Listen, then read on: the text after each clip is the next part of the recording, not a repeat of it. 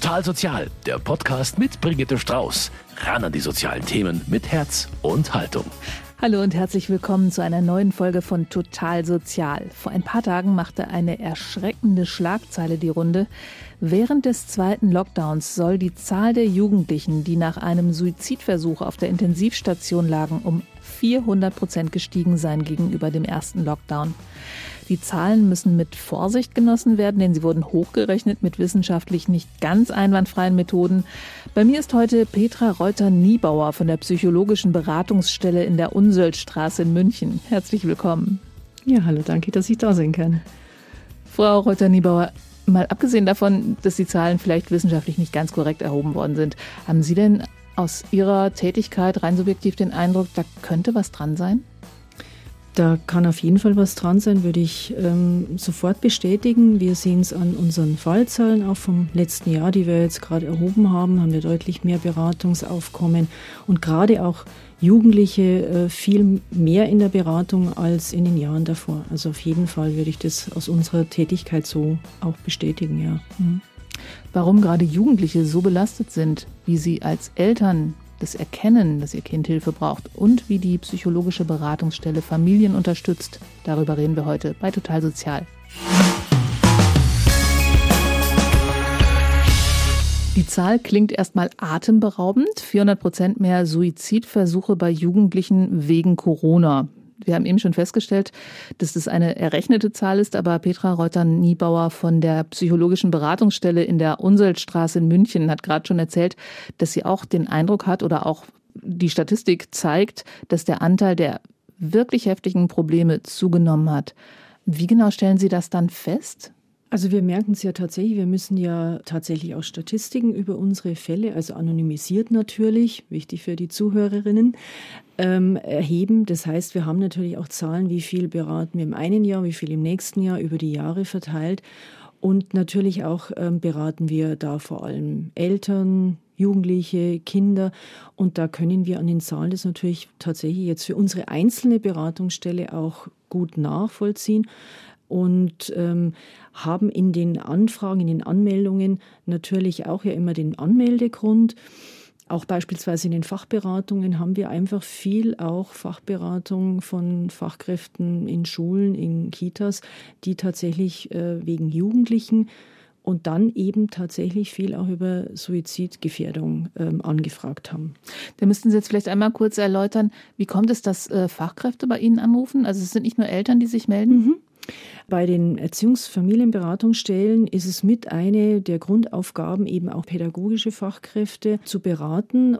Das heißt also gerade auch, wenn Lehrkräfte zum Beispiel in Schulen oder eben in, in Kitas feststellen, ich mache mir Sorgen um ein Kind, einen Jugendlichen. Vielleicht hat mich ein Jugendlicher auch angesprochen, ich will nicht mehr leben oder ich, äh, mir mhm. geht's nicht gut. Dann können die sich in den Erziehungsberatungsstellen eben von uns auch eine Fachberatung dazu einholen. Wie schätzen Sie das ein? Wie gehen Sie damit um? Was wären nächste Schritte? Das sind ja auch die gleichen Probleme, die Eltern haben, wenn sie das bei ihrem Kind feststellen. Und die Schritte werden wir gleich auf jeden Fall nochmal im Einzelnen durchgehen. Mich interessiert allerdings auch, welche Probleme kommen denn jetzt vor allem zur Sprache? Also das ist ja immer so, so eine Geschichte, wie definiert jemand dann auch sein Problem oder wie beschreibt er es? Also erstmal ist es ja sozusagen, kommt an, mir geht's nicht gut. Das kann ja auf vielfältige Art und Weise ausgedrückt werden. Und einer davon ist tatsächlich, dass äh, schon viele Jugendliche da äußern, das macht ja alles gar keinen Sinn oder eben tatsächlich, äh, ich will gar nicht mehr leben. Aber das können natürlich auch andere Dinge sein, wie Selbstwertproblematiken. Ähm, Manche Jugendliche, die darunter leiden, weil sie das Gefühl haben, vieles können sie selber, haben sie gar nicht in der Hand. Corona sozusagen bestimmt ja auch unseren Alltag. Wir mhm. können ja viel planen und dann kommt es ja doch ganz anders. Das wissen wir alle, wenn wir irgendwie unseren 40. Geburtstag oder irgendwas planen, dass wir dann plötzlich merken, jetzt können wir es ja doch nicht so machen. Vor drei Wochen wäre es noch gegangen. Und dann gibt es so diesen Punkt sozusagen, wie viel kann ich denn in meinem Leben selbst in die Hand nehmen? Und wenn natürlich so viel von außen plötzlich in eine ganz andere Richtung steuert, dann fühlen sich die Jugendlichen sehr ausgebremst. Es führt ein Stück weit zu einer Resignation. Es gibt genügend Jugendliche, die einfach diverse psychosomatische Geschichten haben, also vermehrt dann Kopfschmerzen, Bauchschmerzen, aber natürlich ganz klar auch das Gefühl von, mir geht's nicht gut, es, ist, es macht alles keinen Sinn, es macht alles keinen Spaß. Das klingt jetzt erstmal so harmlos, dieses ja, genau. es macht keinen Spaß. Teenager ja. halt. Genau. Richtig, aber eigentlich deutet es ja schon darauf hin, dass so ein Stück weit diese Antriebslosigkeit so sich breit macht und eben tatsächlich dieses Gefühl, ich will gar nicht mehr im Leben sein.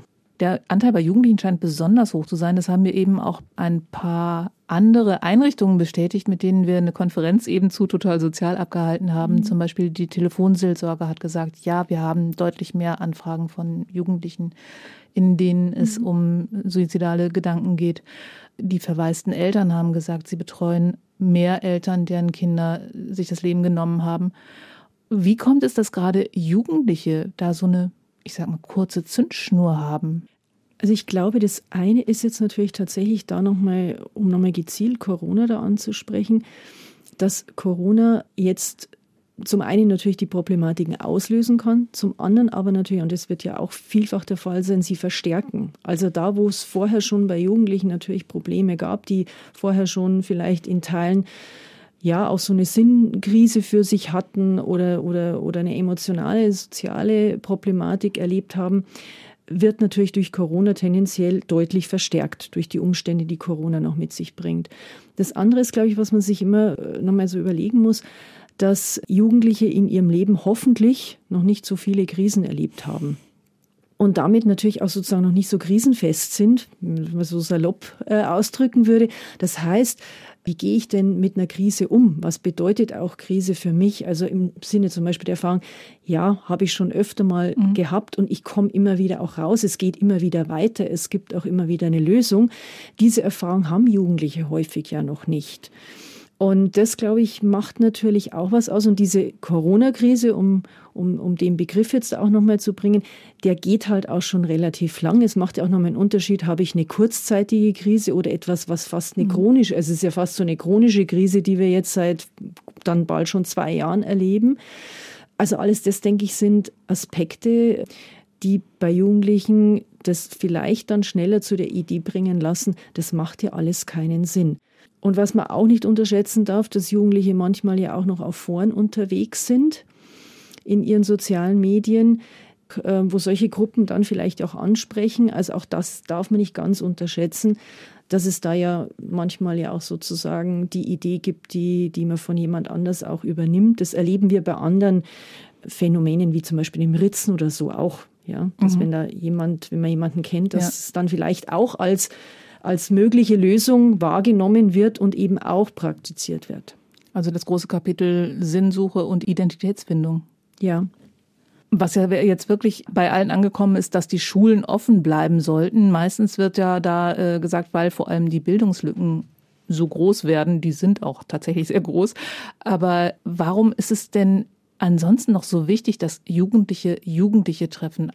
Ja, da sprechen Sie, finde ich, was ganz Wichtiges an. Schule ist nicht nur der, der, der Ort des Lernens sozusagen, sondern ja auch ein sozialer Ort und der Ort, wo sich Jugendliche dann auch treffen.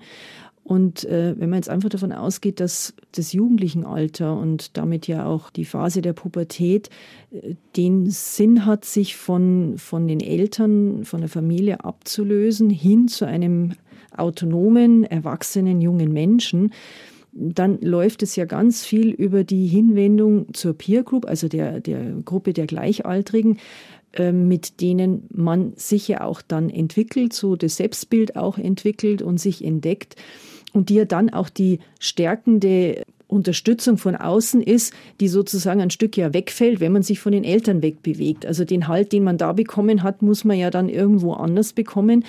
Und äh, das ist ein ganz wichtiger Teil in der, in der Entwicklung von Jugendlichen hin zum Erwachsenenalter.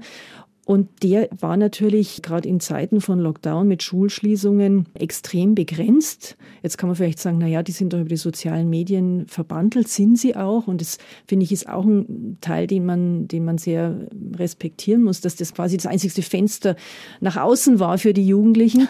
Aber es ist was anderes und das wissen wir alle, ob man sich gegenüber sitzt, ob man sich auch mal in den Arm nimmt, ähm, ob man im direkten persönlichen Kontakt, das ist ein anderer Austausch und eine andere Möglichkeit. Und wir sind alle soziale Wesen, wir brauchen das alle. Und von daher ähm, ist es so wichtig, äh, diese Räume für die Kinder und Jugendlichen, wo sie sich wirklich sehen und Kontakt haben und aneinander, miteinander lernen, reifen, wachsen, möglich sind für Eltern das ist natürlich der absolute Horror, wenn sie sich da, wenn, wenn die jetzt plötzlich mitbekommen, also mein Kind versinkt immer mehr in sich und dann kommt auch noch irgendeine Äußerung, ach, eigentlich, eigentlich finde ich, kann ich auch aus dem elften Stock springen.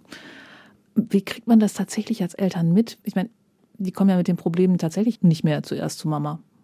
Ja, ich denke jetzt so aus der Erziehungsberatungsstelle, wir sagen immer, Eltern sind die Experten für ihre Kinder. Das heißt, mit etwas Aufmerksamkeit bekommt man das natürlich mit, denn die äh, Kinder, Jugendlichen werden zunehmend zurückgezogener und vielleicht auch noch mal anders zurückgezogen, als man das jetzt in der Pubertät sowieso erwarten kann. Also das Thema hat man ja ganz häufig, dass man sagt, ja, die kommen immer zum Abendessen und wollen am Sonntag nicht mehr den Ausflug mitmachen.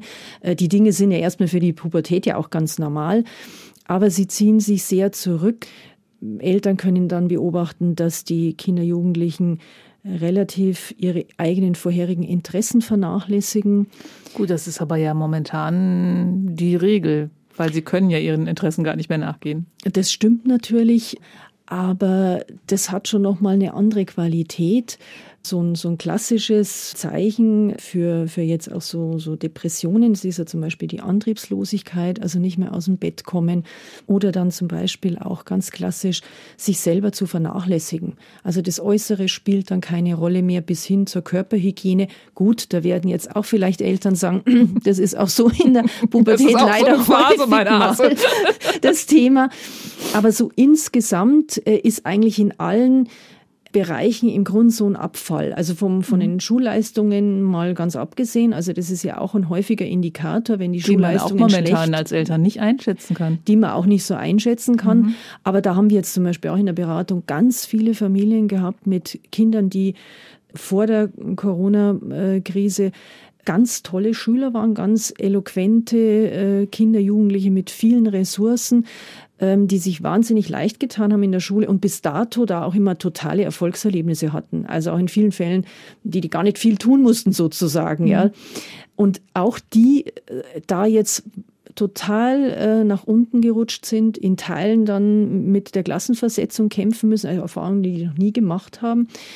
Also ich glaube, das Wichtige ist, das Kind, den Jugendlichen zu beobachten, Äußerungen ernst zu nehmen, ja, also eben so Dinge wie, es macht ja alles keinen Spaß mehr oder das ist ja alles Mist hier oder was soll ich denn eigentlich noch, wofür soll ich denn lernen?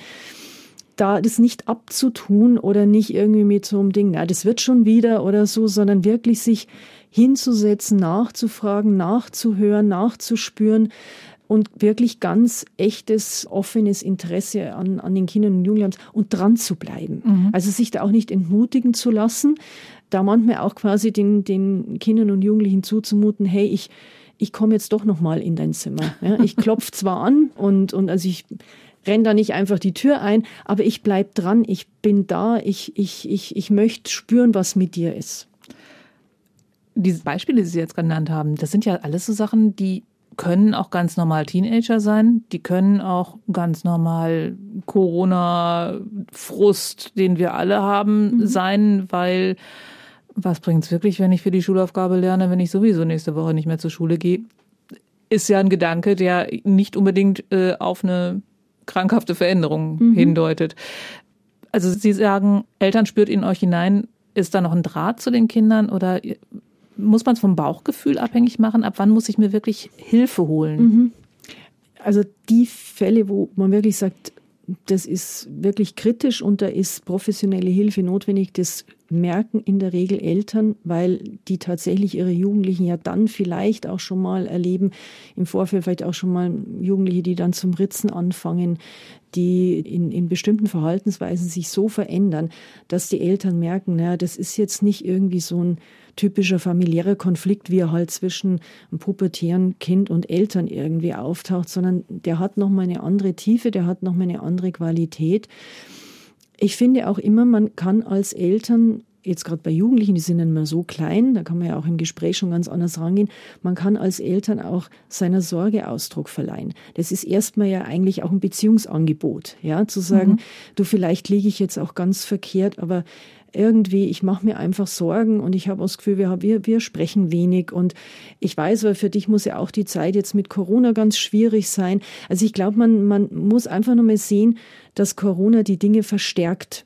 Und dass da, wo man vielleicht vorher gesagt hat, naja, also das ist jetzt irgendwie eine, eine blödsinnige Idee, so, was weiß ich, ein Jahr vorm Schulabschluss, mittlere Reife oder, oder Gymnasium oder so, jetzt das Handtuch zu werfen, jetzt guck du mal, dass du da dann noch fertig machst das ist eine andere, finde ich, eine andere Form, wo da Jugendliche gesagt haben, ach, wozu soll ich das machen? Es bringt mir ja eh mhm. hinterher im, im realen Leben nichts oder so.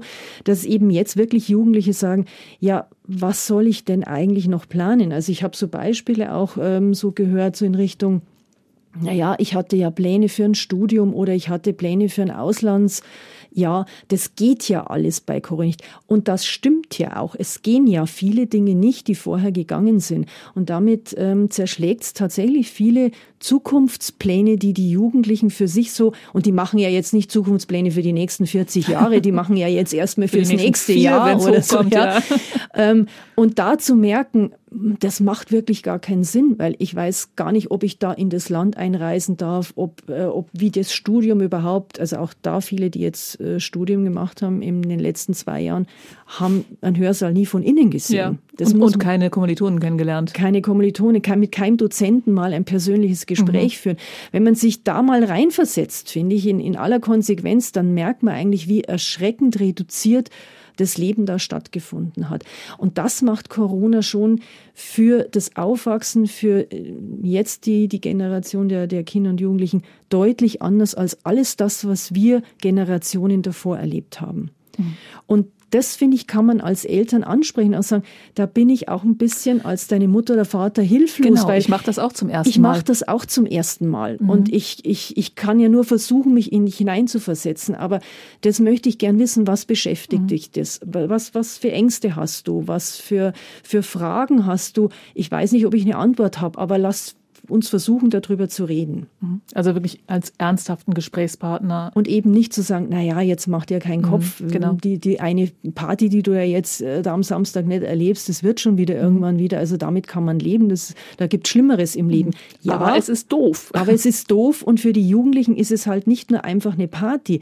Es ist eben das wieder in Kontakt treten mit denen, wo ich mich verstanden fühle, wo ich Nähe spüre, wo ich mich entdecke und entwickeln kann. Also auch das nicht als es ist halt nur mal ein bisschen feiern oder nur mal ein bisschen miteinander abhängen. Das hat ja alles für die Entwicklung in dem Lebensabschnitt eine ganz andere und tiefere Bedeutung. Ja.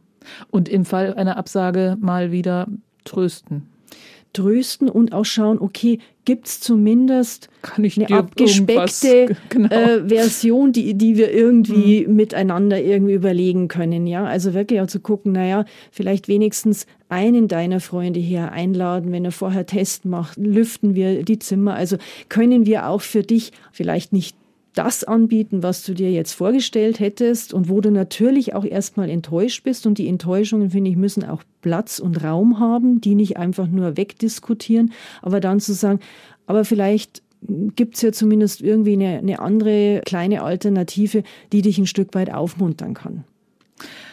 Allerdings bei Kindern, die wirklich sich mit Suizidgedanken quälen, da wird man mit so kleinen Tröster, so kleinen Goodies nicht weiterkommen. Da braucht man professionelle Hilfe. Unter anderem kann man sich an Sie wenden. Was machen Sie denn dann, wenn Sie so einen Anruf bekommen?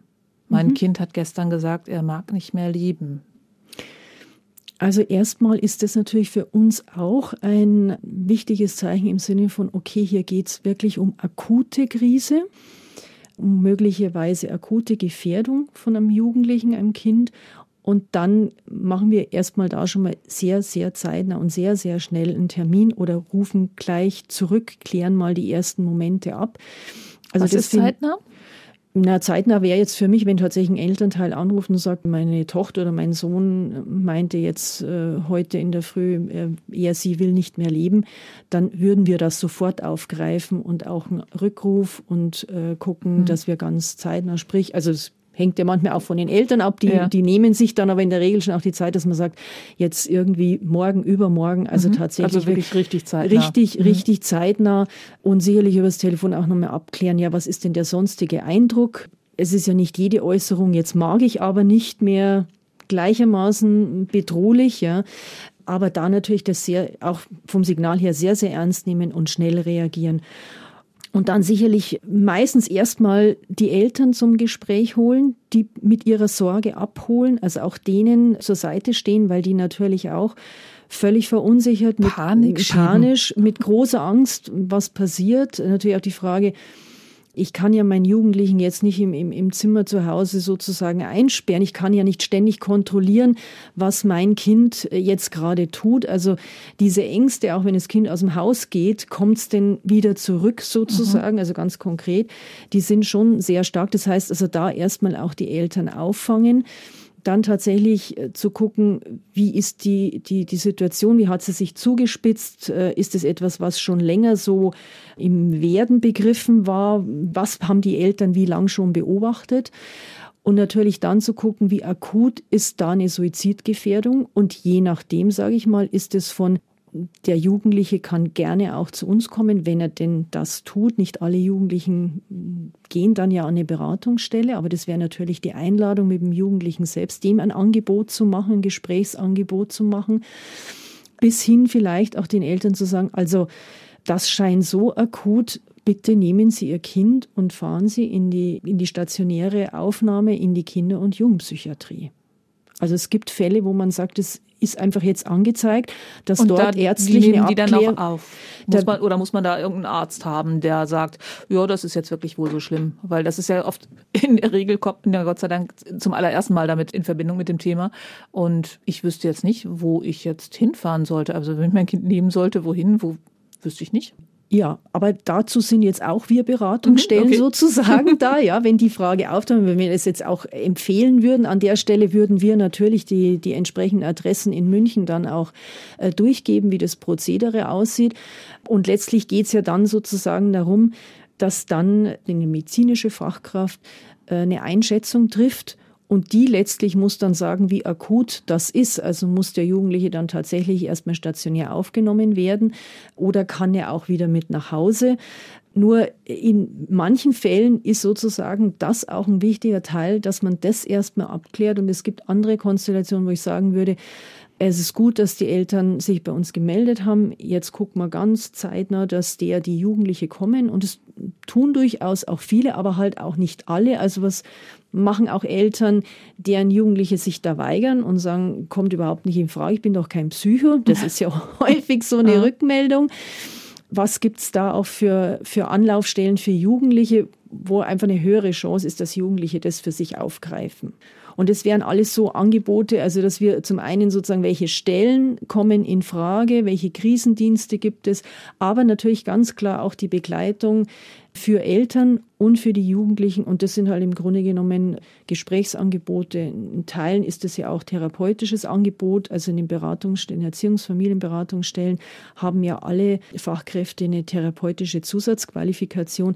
Da ist ja manchmal auch sozusagen die Grenze, was ist jetzt noch Beratung und wo geht schon ein Stück mhm. weit auch in Therapie, ist ja oft auch fließend. Also wir haben da genau, wirklich genau, auch viel, was, viel anzubieten sozusagen. Genau, das wäre nämlich meine nächste Frage. Also man hört immer wieder, dass wirklich einen Termin bei einem Psychotherapeuten, Kinder- und Jugendpsychotherapeuten zu bekommen, momentan ja so ungefähr ist wie Lotto spielen. Sie leisten da auch schon etwas in die Richtung, aber noch keine richtige Therapie oder wie würden Sie das einsortieren? Vielleicht erstmal nur mit Ihrer ersten Anmerkung. In der Tat, also die Plätze bei den Kindern- und JugendpsychotherapeutInnen war schon vor der Corona-Pandemie ähm, jetzt nicht so üppig, dass man gesagt hat, wenn da Bedarf ist, rufe ich wo an und habe in drei Wochen mhm. mein, mein, mein Therapieplatz sozusagen. Und die Corona-Pandemie hat es nochmal deutlich verschärft. Klar, die Anfragen sind nochmal äh, größer und insofern die Plätze noch rarer. Also da haben Sie recht, das ist tatsächlich ein großes Problem, dass es da zu wenig Angebote gibt. Und in den Beratungsstellen wir wollen uns jetzt auch nicht verstanden wissen als nur sozusagen eine Übergangslösung, bis mhm. denn dann mal ein Therapieplatz irgendwo zu kriegen ist. Aber wir bieten sozusagen auf verschiedenen Ebenen da auch erstmal die Anlaufstelle an, überhaupt auch Familien zu unterstützen, wie sie zu einem Therapieplatz kommen. Also manche Eltern rufen halt irgendwie im Telefonbuch dann einige Adressen an. Ähm, das kann man auch ein bisschen anders angehen. Also man kann da auch nochmal gucken, äh, kann man da auch irgendwie dazu verhelfen, dass, ein, dass die Suche des Therapieplatzes ein Stück weit sich erleichtert. Aber eben auch selbst zu sagen, jetzt machen wir mal Gespräche. Für einen Jugendlichen, ehrlich gesagt, spielt es erstmal noch nicht so eine große Rolle, ob das Gespräch jetzt unter dem, mhm. unter der Überschrift, äh, das ist eine Beratungsleistung oder das ist eine therapeutische äh, Sondern Stunde. da sitzt jemand, der nimmt mich ernst. Richtig, genau. Und dann schauen wir immer, also wenn wir das Gefühl haben, da findet dann in diesen Gesprächen so eine gute Anbindung statt und es, es, es baut sich da ja auch eine, eine Beziehung auf, dass wir jetzt dann auch nicht hergehen und sagen, okay, jetzt waren so und so viele Beratungsgespräche und dann ist bei uns Schluss und entweder gibt es einen mhm. Therapieplatz oder auch nicht, dann Pech gehabt so ungefähr, sondern mhm. ähm, wir schauen. Sie können da, das wohl auch. Wir, genau, und wir können dann auch wirklich langfristige Begleitungen machen und das machen wir natürlich jetzt auch, wo einfach die, die therapeutischen Plätze auch entsprechend raus sind ich habe so verstanden, dass Sie auch weiter vermitteln. Vor allen Dingen, wenn ein Kind oder ein Jugendlicher nicht kommen mag. Da mhm. gibt es auch andere Möglichkeiten, wo Kinder vielleicht oder wo Jugendliche sich vielleicht eher öffnen. Mhm.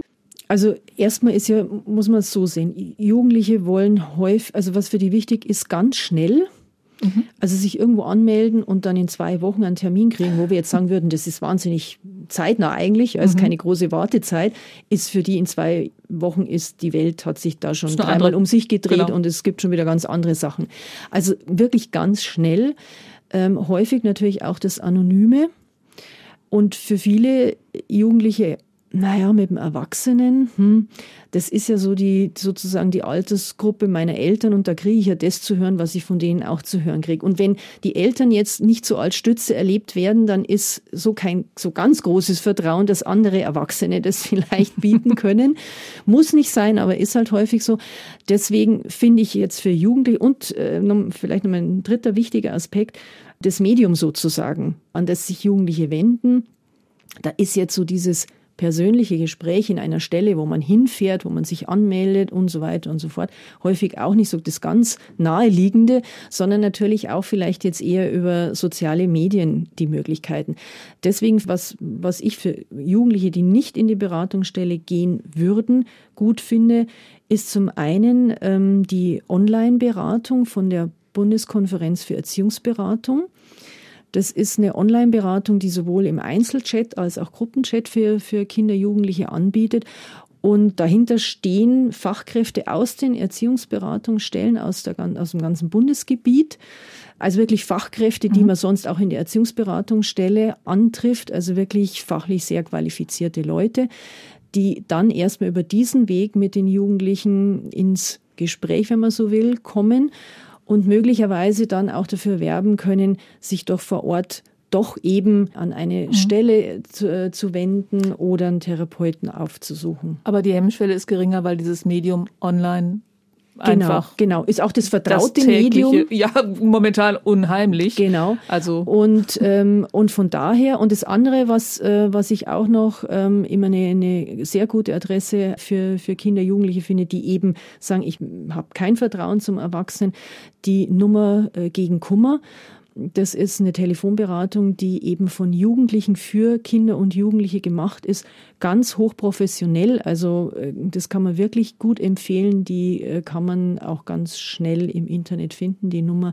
Also das wären für mich jetzt so zwei ganz professionelle Adressen, die man den Jugendlichen eben auch mal so vielleicht als Tipp mitgeben kann, sagen du, wenn du mit mir nicht reden willst oder nicht mit einem Psychologen oder einem Sozialpädagogen in einer Beratungsstelle oder einem Psychiater, dann versuch doch bitte wenigstens das. Und die Links setzen wir natürlich auch auf unsere Homepage unter mk-online.de bei den Podcasts. Bis zu diesem Zeitpunkt, wo ein Jugendlicher feststellt, er möchte nicht mehr leben, da muss aber vorher auch schon eine ganze Menge passiert sein wie kann ich denn verhindern oder reingerätschen und, und verhindern, dass so eine, ja, erstens mal ist es ja wahrscheinlich so eine Sinnkrise, haben Sie ja vorher mhm. auch erklärt, dass das zu einer echten Depression wird. Also letztlich ist ja, wenn man sich die Depression jetzt mal anschaut, dann ist ein, ein wesentlicher Teil der Depression ein Punkt, wo ein Mensch letztlich das Gefühl hat, ich kann eigentlich nichts dazu tun, dass meine Situation besser wird. Wir haben den Begriff der Selbstwirksamkeit. Also kann ich etwas tun, um meine Lage zu verändern, in dem Fall zu verbessern? Also kann ich meine Perspektiven gestalten sozusagen? Mhm.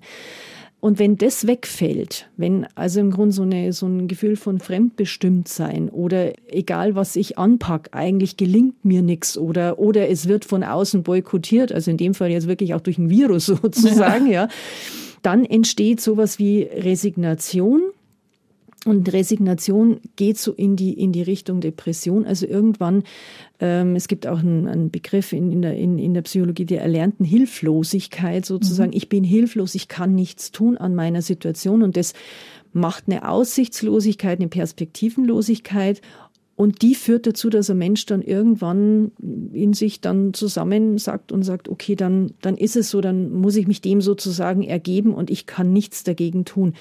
Und das ist eigentlich der Schlüssel, den wir immer überlegen sollten, egal ob wir jetzt als Eltern mit Kindern, unseren Kindern und Jugendlichen hier zu tun haben oder vielleicht auch mit, mit Freunden, mit Bekannten, dass so die Idee sein muss, wie kriege ich denn wieder eine Idee von Perspektive, bei dem anderen irgendwie angeregt und auch so das Gefühl, nein, auch wenn es dir jetzt so erscheinen mag, es gibt da noch Handlungsspielräume, es gibt noch Lösungsmöglichkeiten und ein Stück weit hast du es auch in der Hand. Und sei es, dass dieses Du hast es in der Hand heißt, wenn du dir die richtige Hilfe holst, dann wirst du da auch irgendwie aus der Krise rauskommen. Mhm. Und das, glaube ich, ist ein ganz wichtiger Schlüssel, da erstmal zu sehen, da ist ein tiefgreifendes Problem und da geht es nicht darum zu sagen, jetzt reiß dich mal zusammen und steh endlich mal auf, bleib nicht so lange im Bett liegen, sondern das ist tatsächlich ein ganz umfassendes Gefühl von Resignation, von Antriebslosigkeit, von Sinnlosigkeit.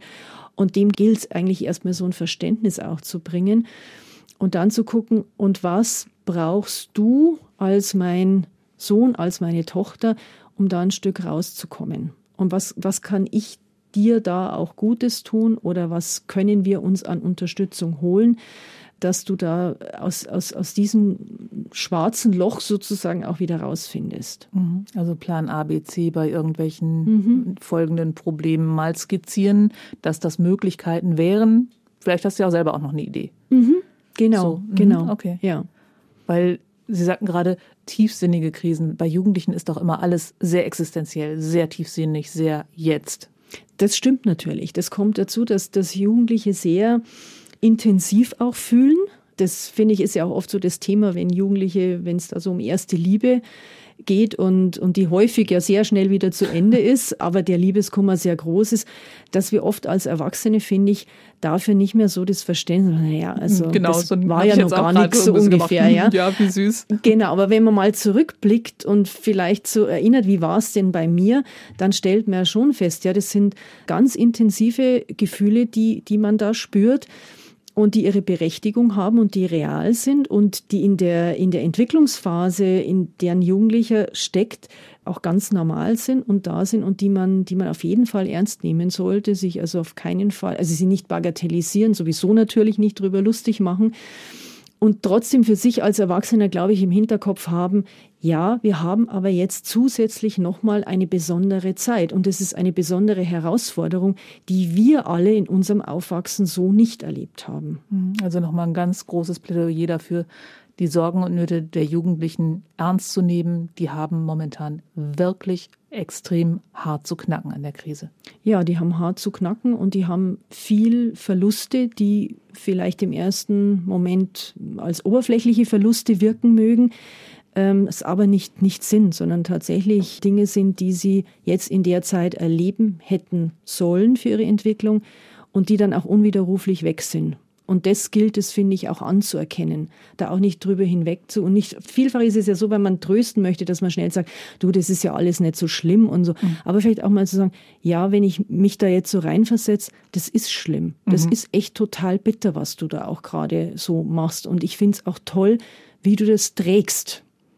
Also das ist ja auch so ein Teil, an der Stelle wieder Selbstwertgefühl zu geben, so schlimm es für dich sich anfühlt. Aber ich bin stolz drauf, wie du das jetzt meisterst, die Situation, so wie es ja ist, jetzt gerade auch in der Gesellschaft und für euch Kinder oder Jugendliche. Die das ja auch alles eigentlich nicht für sich selbst getan haben. Das wird ja auch so ein bisschen vergessen. Also vielleicht könnte man denen ja auch einfach mal Danke sagen, dass ihr wahrscheinlich das Leben eurer Großeltern gerettet habt oder von anderen alten Leuten. Ja, finde ich einen ganz wichtigen äh, Gedanken, der, glaube ich, auch emotional viel helfen würde und auch vielleicht ein bisschen helfen würde, auch sozusagen wieder Brücken zwischen den Generationen zu bauen. Also ich sehe das genauso, wie Sie es jetzt gerade so gesagt haben. Ich denke schon, dass die Kinder und Jugendlichen sich sehr solidarisch gezeigt haben, ohne großes Murren. Also ich habe das oft auch so, wenn ich... Wenn oder ich es wurde nicht gehört, das Murren. Oder es wurde nicht gehört, ja. Aber ich habe auch tatsächlich, also wenn ich war manchmal beeindruckt, wenn ich jetzt zum Beispiel irgendwie, wir kommen ja auch in unserer Tätigkeit genau. mal in Schulen oder in, ja. in Kitas, wenn ich da so in Grundschulen zum Beispiel war, ich war eigentlich echt beeindruckt, mit welcher Selbstverständlichkeit die Kinder da den ganzen Tag die Maske trugen, teilweise sogar im Sportunterricht. Also da habe ich überhaupt gar kein, ah, das reicht aber, das kann man doch nicht.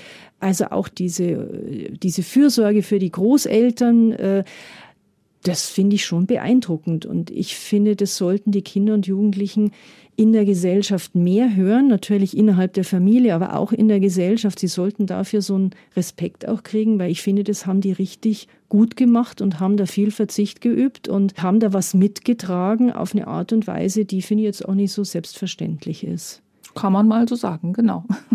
Und was eben, finde ich, dazu auch hilfreich sein kann, dass da auch eben wieder so ein, so ein gestärktes Selbstwertgefühl rausgeht, wenn, wenn die mehr spüren und hören, das wird gesehen und äh, das erfährt sozusagen auch Respekt und Achtung. Mhm. Wertschätzung braucht ja jeder in seinem Job. Ganz genau. Und Jugendliche in ihrem Job als Jugendliche. Genau. Nochmal ein paar technische Daten zu Ihrer Beratungsstelle. Wie nehme ich Kontakt mit Ihnen auf? Wie finde ich Sie? Also, Außer über unsere Homepage natürlich. genau. Also ich spreche jetzt erstmal da natürlich dann auch für, für München ähm, zunächst mal. Also in München haben wir in jedem Stadtteil eine eigene Erziehungsfamilienberatungsstelle, wobei äh, Familien das Wunsch- und Wahlrecht haben. Also es ist relativ leicht über www.erziehungsberatung-münchen.de sozusagen auf die Vielfalt der Erziehungsberatungsstellen in München zu kommen anrufen, per Mail schreiben. Also es ist wirklich eine unbürokratische Form, an uns ranzukommen. Dann bekommt man die Rückmeldung, wann ein erstes Beratungsgespräch möglich ist. Ja, und dann sind Sie auch schon in der Beratungsstelle gelandet sozusagen.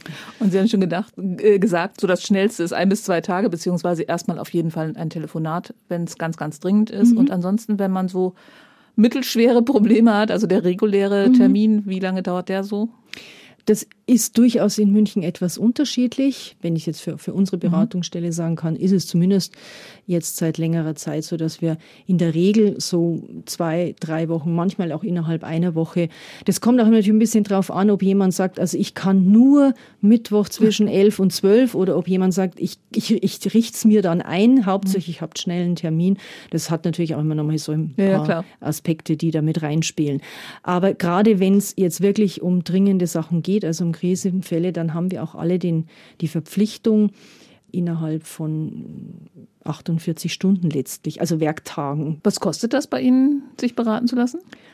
Das ist kostenfrei. Das ist eine, eine Leistung, die aus dem Kind- und Jugendhilfegesetz kommt und vorsieht, dass alle Erziehungsberechtigte, wie es dann da so formal, formell steht, also in der Regel mhm. sind es ja die Eltern, aber es könnten auch Großeltern zum Beispiel sein, die sich Sorgen machen, Anspruch auf Unterstützung bei der Erziehung der Kinder haben. Das heißt, die Beratung ist kostenfrei, unterliegt der Schweigepflicht. Also man muss auch nicht die Krankenkassenkarte mitbringen oder so. Mhm. Das sind manchmal so die typischen Fragen.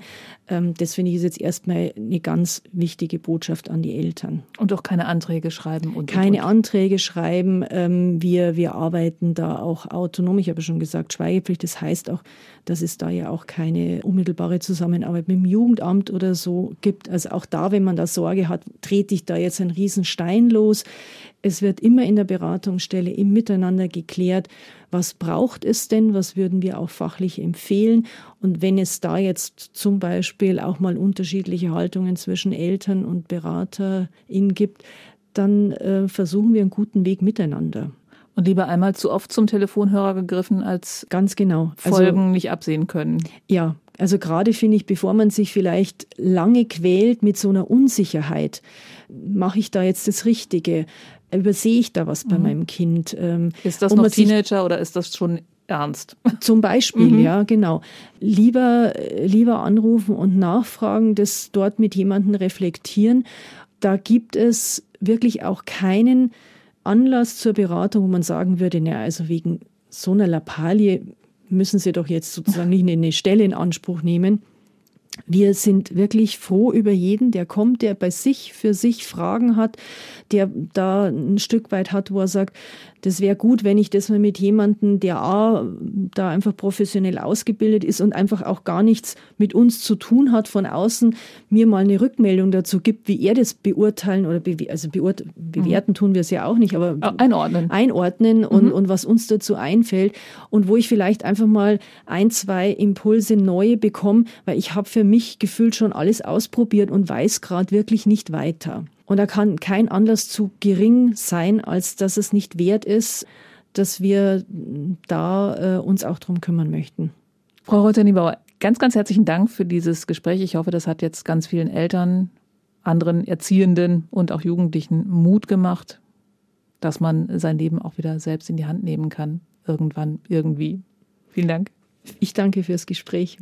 Und das war's auch schon wieder mit Total Sozial. Die versprochenen Links zu den Beratungsstellen, zur Telefonseelsorge, zur Online-Beratung und zur Nummer gegen Kummer finden Sie in den Show Notes zu dieser Folge. Ich verabschiede mich für heute. Passen Sie auf sich auf und auf Ihre Kinder. Wir hören uns bald wieder. Ich freue mich drauf. Ihre Brigitte Strauß. Total Sozial, ein Podcast vom katholischen Medienhaus St. Michaelsbund, produziert vom Münchner Kirchenradio.